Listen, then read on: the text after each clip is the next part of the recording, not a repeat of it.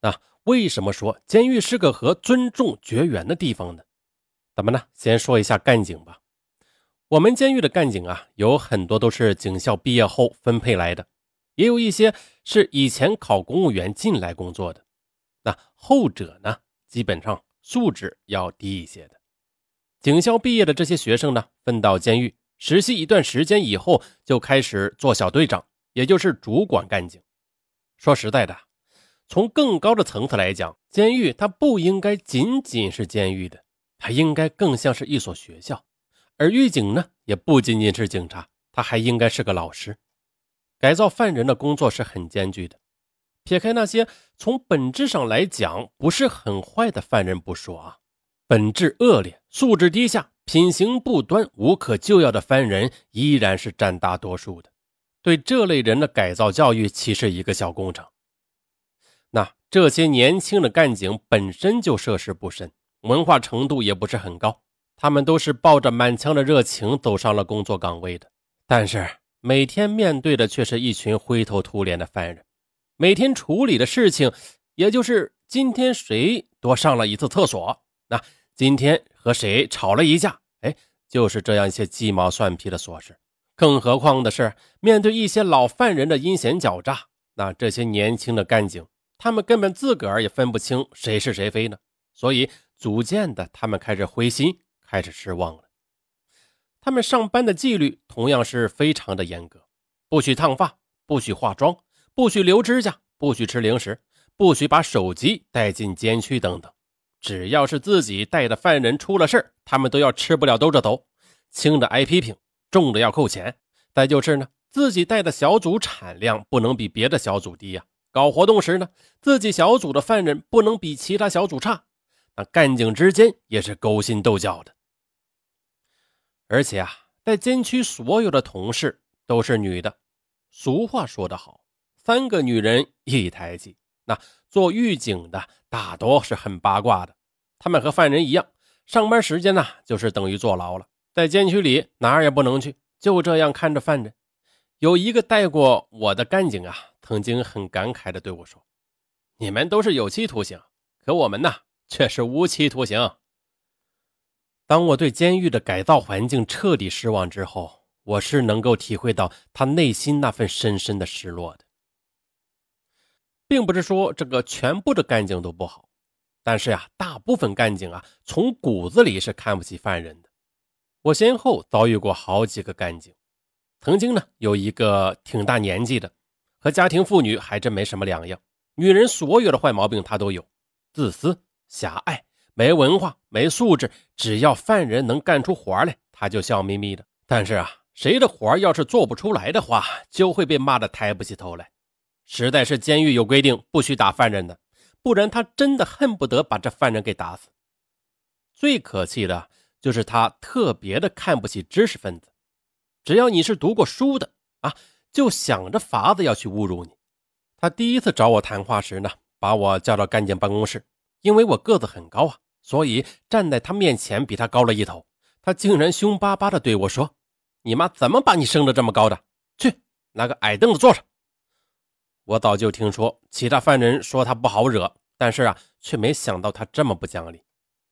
在面对干警时啊，规定他没让你说话，犯人是不能开口的，要干警同意之后你才能开口说话。那我就默默的去拿了一个小凳子坐在他面前，我没有讲话。但是呢，我看他的眼神一定是让他感到了我的愤怒，他就冲着我说：“看什么看？眼睛看地下！你读过大学有什么了不起？还不是一样吃官司？在外面不管你有多么了不得，现在你就是个犯人，就得听我的，明白吗？”听完这话之后，我感觉有一股热气从体内直冲头顶，就这样一激动，我就没有按照警官我可以讲话吗？啊，这种规定请示，而是冲口而出。我没有认为我读过大学有什么了不起，我都已经忘记自己读过大学这件事了。是你在提醒我，难道我读过大学也有罪吗？就是因为这一句话，他便以顶撞干警为由罚我在走廊从下午站到收风睡觉。在罚站的时候，我感觉到有一阵阵的眼泪往眼睛里面冲，可我强忍住了。一直到判决下来以后，我在看守所大哭了一场。事后我告诫自己，无论发生什么，宁愿去死，也绝不让人再看到我的眼泪了。晚上躺在床上，我还是默默的哭了。肿了的腿让我移动一下身体都觉得疼，可是我不是为这疼而哭的，我觉得自己的心都被掏空了。我一直以为，在看守所里所经历的一切，已经让我有足够的毅力去面对一切了。而这一刻，我才知道，原来我并没有想象中那么坚强。坐牢的人如果没有一点盼头的话，那日子是很难熬的。每月一次的接见日，就是犯人们最期盼的一天。当地人呢，基本上每月都会来接见的，外地的就不太可能了，因为路费贵呀。有那个路费的话，还不如寄进来，就放在大账上实惠呢。里面的女犯呢，各种年纪的都有，最小的十八岁，还是从少管所里转过来的。那不满十八岁的是少年犯，是不能送到女监来的。最大的呀。是八十多岁的，那这个人是从三十几岁啊就开始吃官司，判过两个无期，嘿，真搞不懂。来接见的家属很早很早的就来到监狱门口，有些四犯呢，在接见这天要帮干警把桌子抬到接见大厅，还要送热水瓶过去啊。回来以后都非常兴奋的告诉大家，外面来了好多家属，谁谁谁的妈妈来了，谁谁谁的孩子来了，等等等等。因为接见呢是在一个大厅里，在里边玩的好的呀，都会相互的介绍认识。刚才那个人啊，是我什么什么人。我呢还听说，因为总是接见的缘故啊，很多犯人的家属都成了朋友。那在外边等着接见很无聊啊，然后就互相的聊天啊，一聊发现自己接见的人是在一起的啊，那这样还会下一次约好一起来。接见的时间呢是二十分钟，一批批的进去。第一批进去了，第二批的人便在大厅的铁门口等。很多人啊，在排队等的时候就开始眼圈发红了。年纪小一点的犯人干脆就哭出声来了。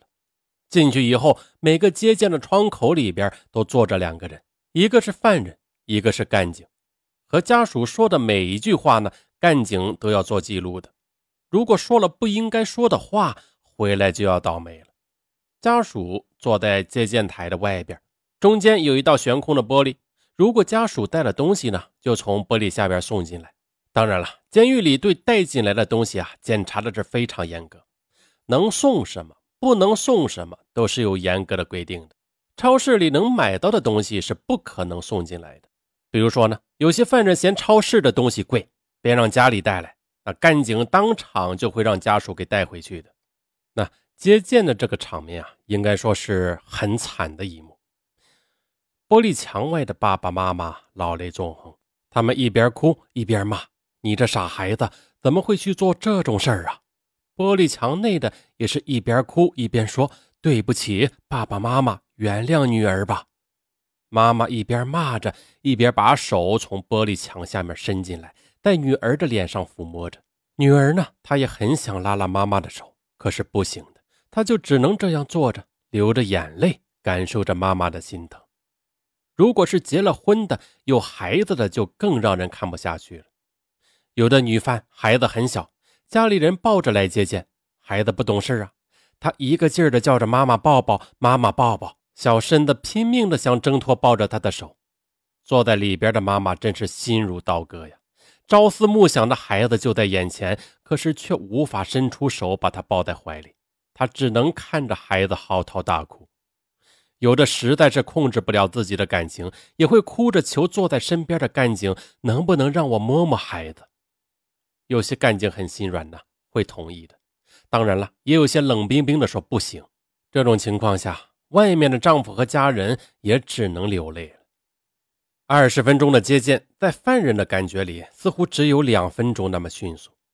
原本在监室想好的、想要和家人说的话，就这么一哭，也都全部忘掉了。接见时间一到，马上就要离开，一分钟也不能耽搁。泪眼相对，依依不舍。也许只有这刻骨的痛，才会让我们感到犯罪的可怕，让我们的心在痛苦中忏悔。在没有接见以前的兴奋，很快就被接见后的悲伤所替代。很多人他不忍看到自己白发的母亲被伤心思念而折磨的憔悴不堪的脸，年幼的孩子因为想念母亲而哭泣的眼，所以他们选择了不接见。他们宁愿独自忍受相思的痛苦，在夜里默默的哭泣。接见是一件既让人向往又让人心酸的事情，而在监狱里边，最让人痛心的莫过于失去自己的亲人。有不少的女犯呐，自己年纪已经不轻了，判的时间又长，因此呢，在服刑期间就遭遇了父母去世的噩耗。树欲静而风不止，子欲养而亲不在，那应该算是人间最惨烈的痛苦了吧？犯人和家属之间的所有信件呢，都必须经过干净的检查。那有的犯人本身就不是很坚强的人，如果家属的来信中提到过。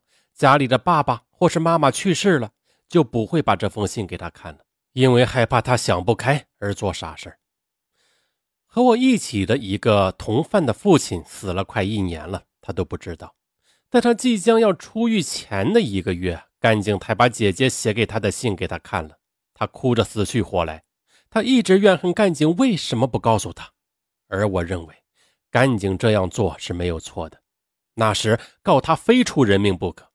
他姐姐的信中说：“爸爸临终前一直叫着这个小女儿的名字，咽了气，眼睛也没有闭上。我想做爸爸的是不放心吧？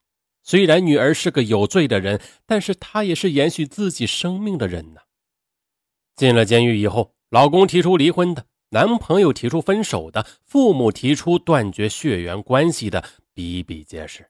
有些人痛苦不堪，难以接受。哭着闹着要自杀，因此而被关禁闭的。同样的，也有些人心平气和、无怨无悔的接受。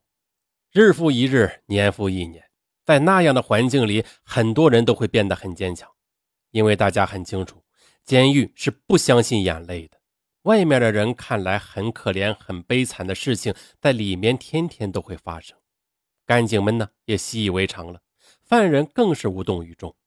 自己都没有人同情，哪还有心去同情别人？在我认为，苦难本身就是一把利器，瞬间就可以把一个人的同情心打磨得干干净净。在这个地方，生命只是带着微弱的坚强在成长。